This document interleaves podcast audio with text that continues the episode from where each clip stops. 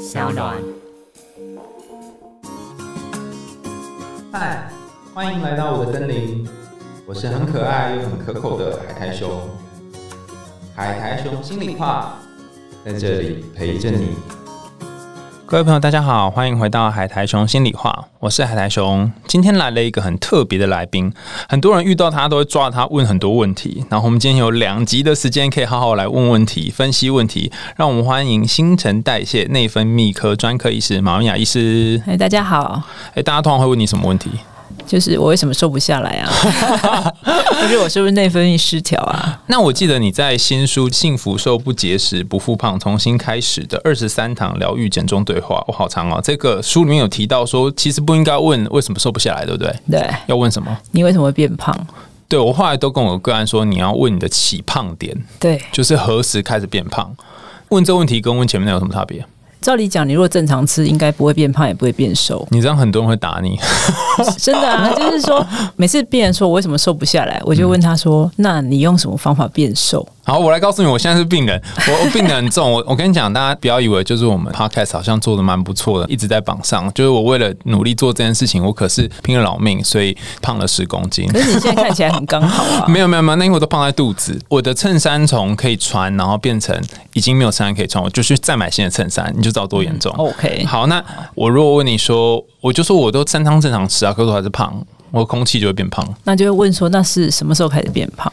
就我开始都怕开始变胖啊，所以你看都是 没有啦，不是啦因。为因为我通常就会问他从二十岁开始没有长高之后的体重的变化。哦，我二十岁开始好像没有变胖，我是真的做趴开始才开始变胖。对啊，可是我不觉得我吃的有特别不一样啊，对，大家都不会觉得啊，所以我到底是发生什么事因为？感觉一样不代表真的一样。什么意思？就是你吃的感觉是一样的，嗯可实际上你不见得吃的内容是一样的。举一个例子来说你，回想你前三天吃的东西，你绝对不会记得。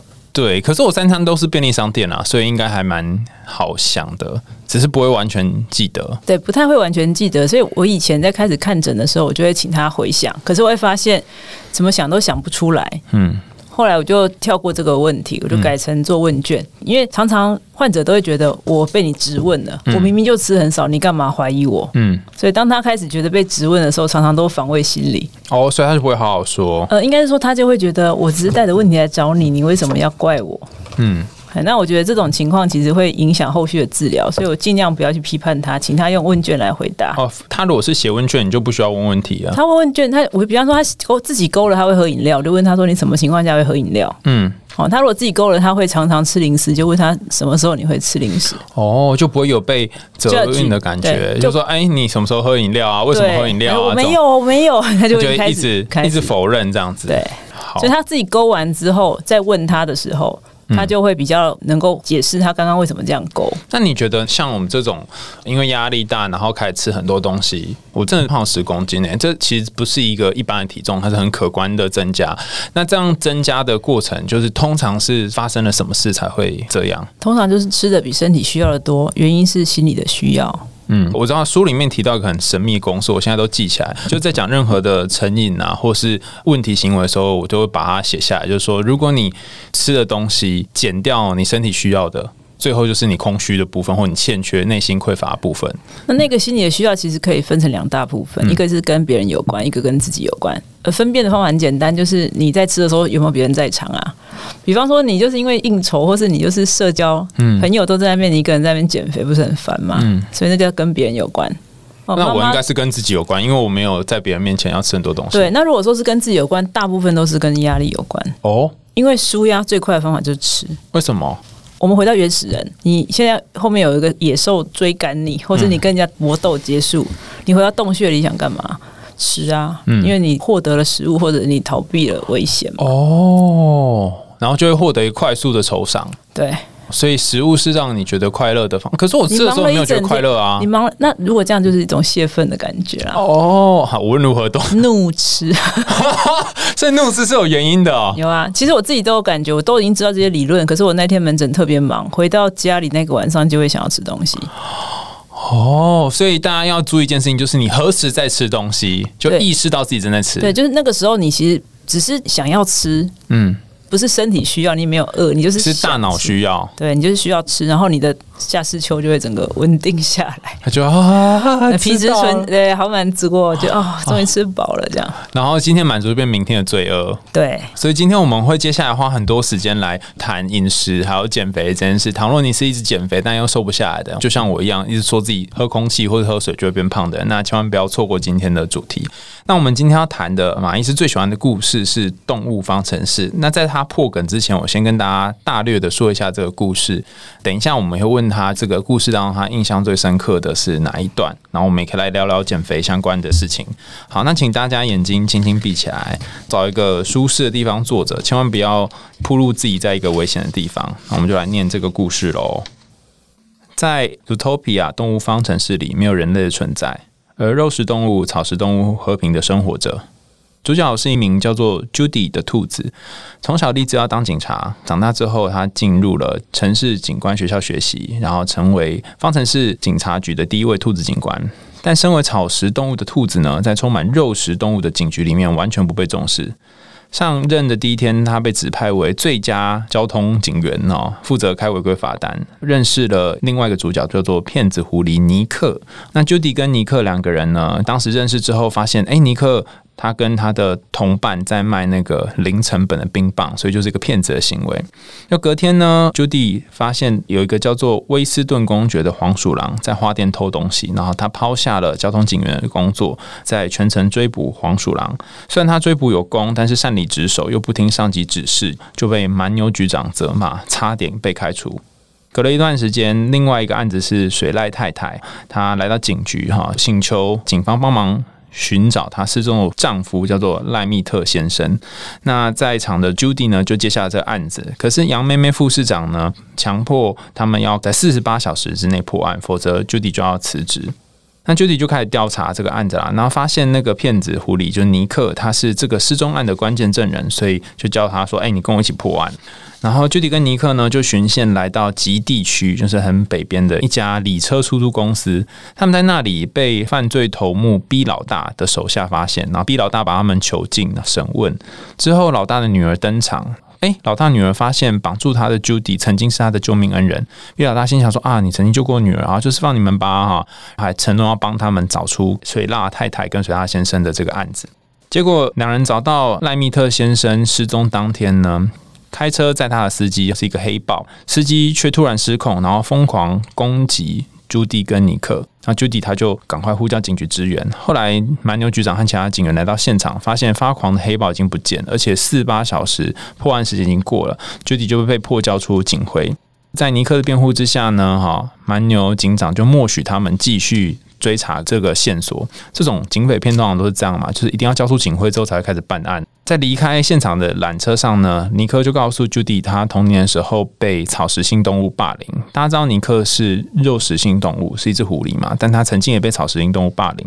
后来他们在副市长杨妹妹的协助下呢，用道路监视器找到黑豹的下落，然后巡线来到悬崖上一间废弃的医院，发现所有失踪的动物都被关押在这边，而且失去理智，变得疯狂野蛮。而且囚禁他们呢，就是失明的市长，就一只狮子。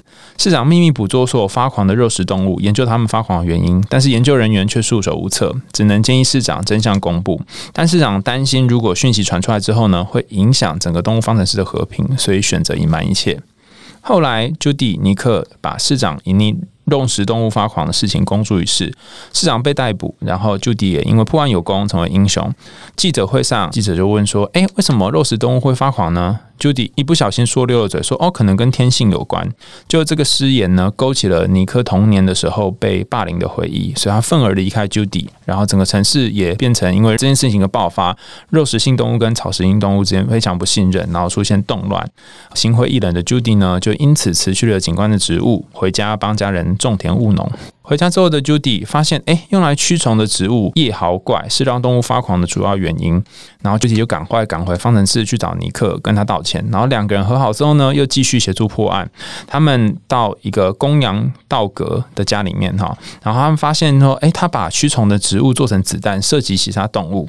也因为这样子，才让这些动物发狂。那 Judy 跟尼克就把取得证据送往警局，途中被成为市长的杨妹妹拦截。她本来是副市长，后来变成市长了哈。那为什么呢？因为大家记得原本的市长就是关那些肉食性动物，所以被处罚这样。那后来才发现，哇，原来这个杨妹妹是整个事件的主谋，她设计让肉食动物这个市长呢，就是刚刚那只狮子啊，失去权势，然后煽动群众，借此来掌握权力。后来朱迪跟尼克套出杨妹妹的计谋，然后还把她讲的话录下来，就警方也因此逮捕到杨妹妹和她的同伙。最后解药被研发出来，然后受影响的动物们也逐渐恢复原状。朱迪也回到警察局担任警官，然后尼克也考上了警官，成为方程式的第一位狐狸警官。这个是一个幸福快乐的大结局。那不知道马伊斯看到这个故事，有没有觉得哪里印象最深刻？他其实是想要让肉食动物跟草食动物自己都能够安于自己的本性啦。嗯，好，并不是草食比较好或肉食比较好。所以你觉得这个故事是希望肉食动物跟草食动物他们有自己的样子，然后也没有说谁要赢过谁。对，而且尊重对方，尊重自己。嗯嗯嗯，在这个世界里面，其实刚好蛮和平的，就是草食性动物跟肉食性动物不是一个竞争的关系嘛。可是，在我们现实生活当中不是如此啊。你如果变胖了，或是长得比较臃肿一点，别人就会笑你，然后说你长得不好看。我猜你很多病人来都是因为别人吧？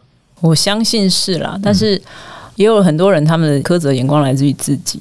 那个别人都是假的别人啦，通常都是心里面有一个那个别人，但其实是自己。然后也有那种被别人逼来的哦，真的吗？有啊，就是被比如说家人被家人逼来，是因为家人觉得他已经胖到生病了，还是什么？担心他会生病。其实那种就很多，比方是青少年被家长逼来这种，我觉得最心疼，因为有时候会有一种感觉，就是也许那个妈妈也很想修好他小孩。修好，真的就是那种感觉，因为妈妈很容易觉得小孩的事情是他的事情，嗯，其他的大人很可能就会，也许批评他的小孩，就像在批评妈妈一样，嗯，所以妈妈有可能就会有一种，我到底要怎么做才能让他不要一直胖上去？然后这个小孩如果在青少年，他常常都会有一种。我是不是一定要瘦了你才会爱我的那种？哦，好心酸哦。对，所以有时候在遇到那个类似这样的病人来，因为妈妈就会说啊，他就是然后说懒啊，不运动啊，爱吃啊，干嘛的？我就问他说，哎，他是不是很乖？然后妈妈说是，也还蛮乖的啦。我说他是不是从小就很乖？嗯，好，因为我觉得胖小孩是乖出来的，嗯，因为大人叫他吃什么，他就乖乖吃啊。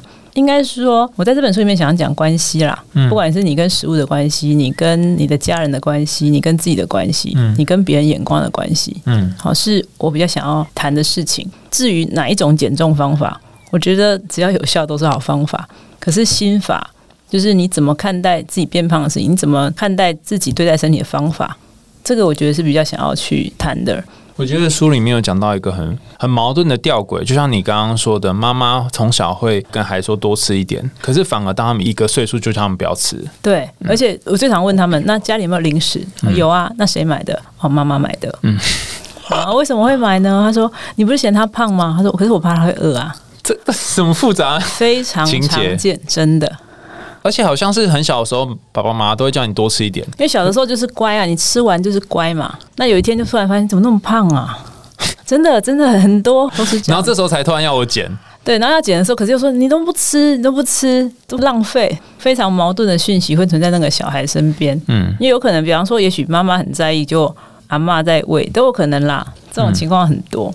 但有些小孩子天生比较胖，有些小孩天生比较瘦啊。嗯嗯。但是总会有那种，好像你应该要比较，你要变比较瘦，然后变得比较好看，这样。其实大人都很奇怪，就是小孩子刚生出来的时候，你就觉得啊，手脚都健全，好，不要多一根手指头，少一根脚趾头就好。可是你长大就开始，哎呦，一定要长可爱一点啊，要聪明一点啊，什么都要。嗯嗯，大人很贪心啊。对，而且我觉得很有趣，为什么都是妈妈带小孩比较多，很少是爸爸带小孩来剪的吗？我也碰过爸爸带小孩来的。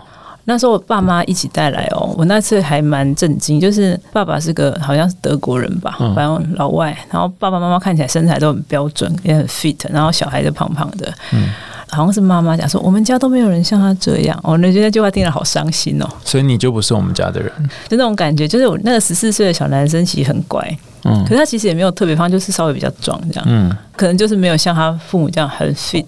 那如果爸妈继续这样责怪小孩，小孩应该会更胖吧？有可能，因为他就会觉得有更多的压力。按照你前面讲的那个，对，或者有些他们会说：“你看他的脖子，这都已经黑色棘皮症。”他们可能已经上网看了，他这是胰岛素阻抗，以后可能会糖糖尿病啊。他的谁谁就糖尿病啊，就他们的担忧是合理的，可是他们担忧画出来都会听起来像指责，所以这孩子就很难得到支持。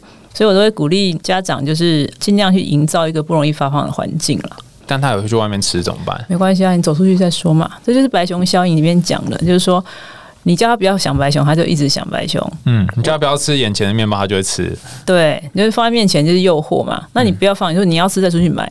你走到外面去，你有很多时候都可以踩刹车。你到付账之前都有机会踩刹车。我记得里面提到一个概念超好笑，我那时候看的时候就笑出来。他说：“你就把零食存在便利商店里面。”对啊，对啊，就存在店里就好啦。好像全家就是你家的感觉。真的有一个病人就是这样。嗯，我就跟他说：“那你要不要放在店里？就钥匙再去买就好。”他说：“好。”后来他回来就跟我：“哎，医生我变瘦。”说：“为什么？”他说：“我住乌来，那附近很荒凉。”还有一个很好笑，他就说什么：“他每次跟他老公吵架，他就生气就会吃东西。”然后后来他就改了。我说你为什么变瘦？他说因为我后来吵架，我就跑去公园走路，然后遇到邻居，顺便把我老公骂一顿，这样，然后我后来 就瘦了。以后在公园都会看到他，赶快找那个邻居，哪一个邻居可以让他诉苦，这样超好笑的。所以改变你应应压力的方式，也会让你变瘦。对我有时候会问病人说，你有没有分手过？就是你本来是跟 A 在一起，可是后来分手跟 B 在一起，它其实就是一个习惯的改变嘛。所以那种有分手经验的人都会知道，如果他没有经过一段时间戒断，他很难换习惯。这是跟食物分手的概念，对，跟吃太多食物的跟某一种他认为对他不好的食物分手，然后跟另外一个食物建立新的关系，嗯，有点像这样。因为像东方的诗里面提到的是肉食性动物吃肉，然后草食性动物吃草是他们的天性嘛，这是无法改变。那人类也有一个天性，就是就像你书里面提到，我们古早以来就会去摄取那些高热量的食物，本来就是本能啊。可是我们现在的生活环境没有符合天性。对，那现在没有符合情况下，我们又要去对抗我们的天性，不就违背了吗？所以才有环境设计的概念。什么意思？就是说，我们现在环境是处在一个非常容易发胖的环境，因为以前人光煮三餐需要的热量就很多了，现在人要额外上健身房才能消耗掉。嗯，可是我们又为了一些欲望去吃东西。哦，所以尽量把你要吃的东西省在你最喜欢的东西上，我觉得这很重要。省在你最喜欢的东西，因为其实很多人吃东西，他都不是真的对那个食物，他就是在塞东西。很多人对对对对，嗯，就是有吃就有一种好像获得满足的感觉。对，但是他其实并没有真的吃进去，他那些食物并不是以营养素的成分。怎么讲？就是我们也可以用其他的方法去满足你的大脑的那些酬赏。对，你可以做别的事情。好，那食物只是其中一个。嗯，就算用食物，也麻烦记久一点，因为很多人都会把自己吃过的东西忘了。他们说：“哦，我都没有吃什么，其实他是忘了。”我说：“你拜托你记久一点，你都吃下去，你可不会记久？”他不是每一次，他只是忘记而已，都是忘记的啊。嗯，因为大部分人吃完就忘了，尤其是。想减肥的人忘了最快，因为他会觉得我根本没吃什么，我怎么会一直胖起来？所以就是要减肥的其中一个方法就是记录你吃的东西。而且我都跟他们讲说：“哎，你看你的食物这多好吃啊，又什么颜色都有，是不是很棒？”哦，要他认真的去吃那个食物，而不是囫囵吞枣的塞。对啊，而且我都建议什么颜色都有，很满足的，不要只吃少少的。因为少少，然后热量密度很高的东西，其实很不划算。哦，像什么面包就很油啊，然后又只有一小块什么之类的。对，然后或者是所以你有讲二选一嘛，就是你面对两个东西，你就选那个热量比较低的。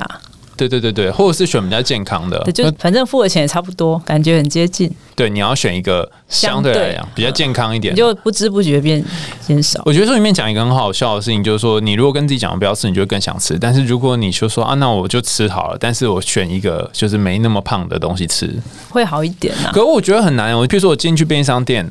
我可以选择健康的食物啊，譬如说像什么茶叶蛋啊，或是蔬菜啊、沙拉什么，然后不要加酱等等。可是我就是眼睛会被布丁啊、面包啊这种东西吸走，这很难吧？我觉得如果你从以前就喜欢吃布丁，嗯，然后你以前这样吃没有变胖，可是你现在这样吃变胖，一定不是布丁害的哦。那如果你突然喜欢吃布丁呢？因为我以前不喜欢吃布丁。那突然喜欢吃布丁，就要考虑你会不会对这个食物上瘾了。其实甜食会上瘾的。对啊，对啊，对啊，甜食会启动那种酬赏的机制嘛。对，对啊。那我要怎么战胜这个天性啊？我用用新的习惯去做取代。就像哎，脸书还没有发明之前，我们也没有在玩脸书啊。对，但是因为脸书已经发明，我们就无法不用脸书了。或是布丁已经发明，我就不可能不吃布丁啊。就除非我们有一个新的东西，比方说。假如去跑步得到的快乐，那种痛苦产生的痛快远胜于这件事情，他就有可能在吃完布丁之后去跑步。还有你书里面也有讲说，如果你要让不运动的人要他去运动是很困难的。应该是说他需要建立奖赏，这个运动要么有趣，要么有用。运动对他而言一定要有个奖赏，而且是立即回馈式的奖赏。哦，因为吃东西就是个立即奖赏就。比方说，我昨天去冲浪啊，嗯，那我那个站起来那一瞬间，我觉得我前面摔一百次都没关系。哦，但前提是你要撑完前面的一百次，有的人啊算了，不爱剩啊，不爱剩啊。对，所以如果你回想你最后一次运动，你是觉得很累、很痛苦的，你不会有下一次。哦，所以去买那个什么健身环大冒险是个选择。那都，我觉得假设运动是个朋友好，你上次见到他，你很讨厌他，你怎么可能还有再下一次？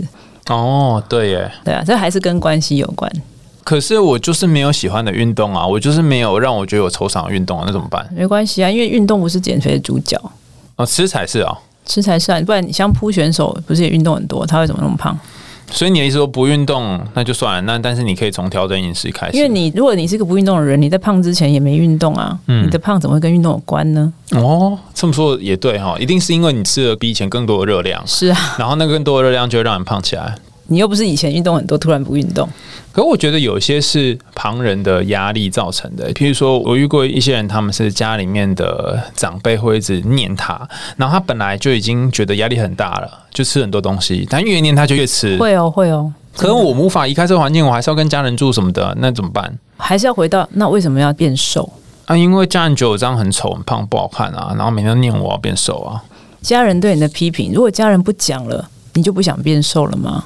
好像不是诶、我有一个朋友，他就是减肥减了大概十几年吧。那为什么这十几年都在减肥呢？因为他就一直吃，然后一直催吐，再一直吃，再一直催吐，反复很多次，但是都没有瘦下来，都是差不多的体重这样子。然后他家人就念他，他就会又吃。对啊，很折磨吧？对，但是你要他不做这件事情也很难啊，因为他就会觉得罪恶啊，然后他也觉得压力很大，而且他也不可能搬离家里。我猜会发生这种事，就是跟家里面有一些牵扯跟连接，没办法直接放下家人，直接离开。我觉得大部分的人都会觉得他自己没有选择啦。可是其实如果还有意识到很多事情是他选择后的结果，嗯，就比方说他说他不能离开家，也是因为他知道离开家跟不离开家比起来，离开家可能付出的代价比较大，哦，所以他是选了以后，就你选了这个。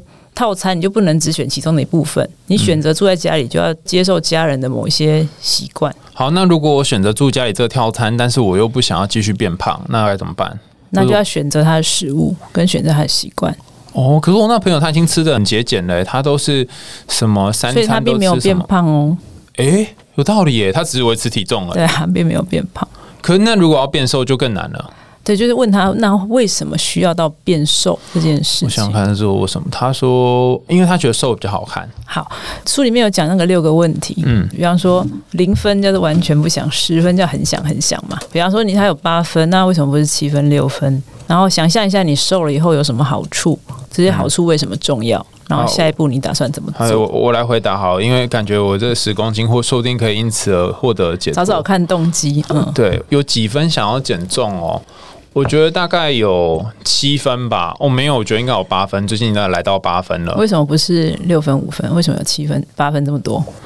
因为不论是录影或是拍片，都会发现你肚子上面有一圈，衬衫都穿不下，然后你就会觉得天哪，好厌恶自己哦。那想象一下，你你想要瘦到多少？书里面有讲一个神奇的数字是五十五公斤啦，或者五十几公斤。但因为我是男生嘛，所以我可能就是会再多一点。我没变胖之前是六十五公斤，虽然那时候我已经最后一次六十五是什么时候？哎，其实没有很久哎，差不多一个月前。是啊，所以它其实并不难哦。可是一个月我就胖了十公斤，要再瘦回十公斤有点难吧？但是身体还记得你前一个体重六十五维持很久吗？哦，很久哦。对啊，所以他还记得那个体重。嗯，今天如果是二十年前，我就觉得比较难。哦，所以我要找回那个遗忘的体重啊。因为说身体其实有个锚点呐，你可以看有些人，你可能二十年看他都长那个样子。哦，我现在体重跟我大学的时候一样，身体有个锚点，波动百分之五吧。好，那那我现在突然有一点信心了，觉得有机会可以回到之前样。短时间内上来的要下去比较简单。可是我瘦身也瘦了，对啊，这一个月都没有办法瘦回。有一种情况就是你在上一次体重之前有胖过。好像有吧，我都一直胖胖瘦瘦的啊。对，就是如果你是一个就是瘦下去胖上来，瘦下去胖上来的人，嗯，就会有一点难度，嗯，因为那个体重那个点，可能不是你身体记得的那个点。基本上人的体重只会停留在那个你不能忍受的体重的前面啦。好，书里面有讲啊，就是说你如果是不能，比方说你不能忍受七开头，你就会六十九。永远都在六十九、六九、六九、六九这样。然后你说我心目中是六十五，除非你不能忍受六十六啦。糟糕，我好像六十五、六六六七都可以忍受，难怪我会胖到七十几。而且我是从六十五公斤，然后某一天去量体重，真不夸张，就变成七十几公斤了。你可以考虑试一下，现在流行那种间歇断食啦，可以考虑那个比较快。有啊，我前阵子就是我朋友教我一个神秘的方法，一六八吗？哎，是是你说的吗？他是早上十点到下午五点之间吃东西，对啊，对，就是一六八，一六八就是十六小时八小时。可是没有用啊，因为我后来发现我会在中间进食了八小时吃很多东西。如果在相同热量的情况之下，一六八会比会比分散进食瘦。对，可是问题是，因为还是跟热量有关嘛。对啊，还是一样。然后如果你选热量，如果那就是把淀粉比例下降。哦，有有点难，低胰岛素吃到不是淀粉的东西有点难。其实你的情况有一个可能，就是压力荷尔蒙在保护你，他试图保护你。哦，我好难过，原来他在保护我。因为压力荷尔蒙皮质醇上升的时候，它会倾向把脂肪堆积在腹部。哦，所以很多人压力大就会胖肚子。降低压力荷尔蒙方法真的很容易，接触大自然十五到二十分钟就有用。去冲浪。真的好走，王仁甫来了，真的啦！而且你你到海边看到大家都那样，你马上回去就想要就开始缩小腹，你就觉得我靠，这个那身材实在是受不了。所以也就是说，不论是这个动物方程式里面的兔子或是狐狸，他们都是有一些奖励，给自己某一个目标，包含要当警官的目标，然后他们去努力实现。但对我减肥来说，我可能很难给自己一个奖励啊！奖励是吃东西啊！哦，讲到这我觉得很好笑。我有一个减肥的朋友，他跟我一起减肥，然后他竟然跟我说什么？他说：“老师，我们一起瘦，我们瘦到六十五公斤之后呢？”我说：“干嘛？”大吃。对，大家都是这样。我说。呃，那所以是瘦什么呢？就是说，即便讲到奖励，其实是那个奖励能不能帮助你用习惯力打败意志力？什么？因为我们人的意志力其实都蛮薄弱的。对，接受自己意志力薄弱，这样蛮好的。但是你看，我们数十年如一都会刷牙，嗯，刷牙没有什么意志力，为什么他会做？哎，对呀，哦，因为我养成习惯呢。对，所以养成习惯去拆解这个习惯，你用习惯力去改变这件事情，比较省力。你就可以把你的聪明才智用在别的事情上面。那怎么让你的瘦变成一种习惯？就是你饮食的习惯，你每次吃东西的选择的那个习惯，然后是产生奖赏的习惯。好，假如你每次经过一一间饮料店，嗯，然后你就会想到我要喝珍珠奶茶，嗯，你每次喝完珍珠奶茶就产生一种啊。奖励，嗯，这时候你就会每次经过那里就会喝珍珠奶茶。对，我想起来我是怎么胖的了。OK，因为我每一次在 A 诊跟 B 诊之间，就会去买一支益美冰淇淋。OK，那就是它了。哎，我后来发现冰淇淋其实很胖。是啊，对，所以益美冰淇淋你要出来负责，而不是。所以你就要在 A 诊跟 B 诊间选另外一个东西当奖赏，而那个东西不是冰淇淋。也许是公园走十分钟，可是我比较想要冰淇淋，我不想公园走十分钟。那你就胖啊，接受胖的这个事实。现在其实很好看啊，我不想要接受胖这个事实。我觉得你六十五公斤太瘦了。哦，好哦，现在马伊斯一直要我接受的时候，我就是胖是一个事实。可是很多来你面前的人，他们就不能接受自己是一只兔子，或者自己是一只狐狸吧？对，真的是。所以我会鼓励他减百分之五。所以七十七的百分之五是多少啊？五公斤。通常就是建议三个月到。半年之间，你第一个月尽量就能够有二到四公斤的成绩。哇，好缓慢哦！我减这么久都还没有一两公斤，都还没有一公斤呢。因为哈，我们讲七千卡是一公斤嘛，嗯，所以你只要每天有 minus 有一个吃热量。可是我记得我在那个网络上面看说，好像也不能够直接这样算，对不对？还要算什么什么？前三个月可以，后面就比较难。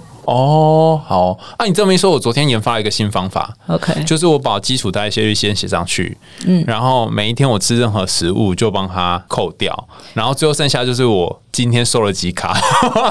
但是算卡路里常常都会失败，因为我们常常会低估那个卡路里啦，就是经验上算卡路里几乎都失败，因为你心中还是有一种匮乏感。哎，可是现在应该很难失败，因为食物后面都会标示啊。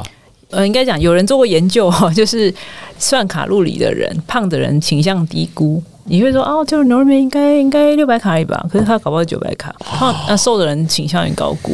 哦，我有做过一个小小的问卷哦，胖的人都说我自己吃很少，瘦的人都说我自己吃很多。所以你现在开始说哦，我真的吃超多，不要再叫我吃了，这样你就会瘦下来。哦，所以以后要说哦，我吃超多是超饱，真的没办法瘦下来，对，不要再叫我吃了，嗯。你看瘦的人都讲这种话，你胖的人说我都没吃什么，一直胖我。发现我的同事那些瘦子都是讲这种话，对都会一直讲说我我已经吃超多，我请你换成瘦子的脑袋。所以瘦子的脑袋会说我我已经吃很多对，啊，因为他记得他上次吃很多的事，可是胖的人都记得他吃很少的那一天。所以搞了半天，原来胖子是记忆力不好，记 对食物的记忆力不好。对，跟食物的关系不好。那我们要怎么建立跟食物的关系？我觉得你至少要好好吃，什么颜色都吃，好好吃。但我就讨厌吃蔬菜啊，就选择胖的人生，这样吗？可是我问你哦，你在瘦的时候，你也是一样吗？我就像朱迪要办案一样，你一定要找到这个月，你一定有一件事情跟以前不一样，哦因为他因为你以前都一直这样嘛，一定是这一段时间发生的事情，就跟我们在办案是一样。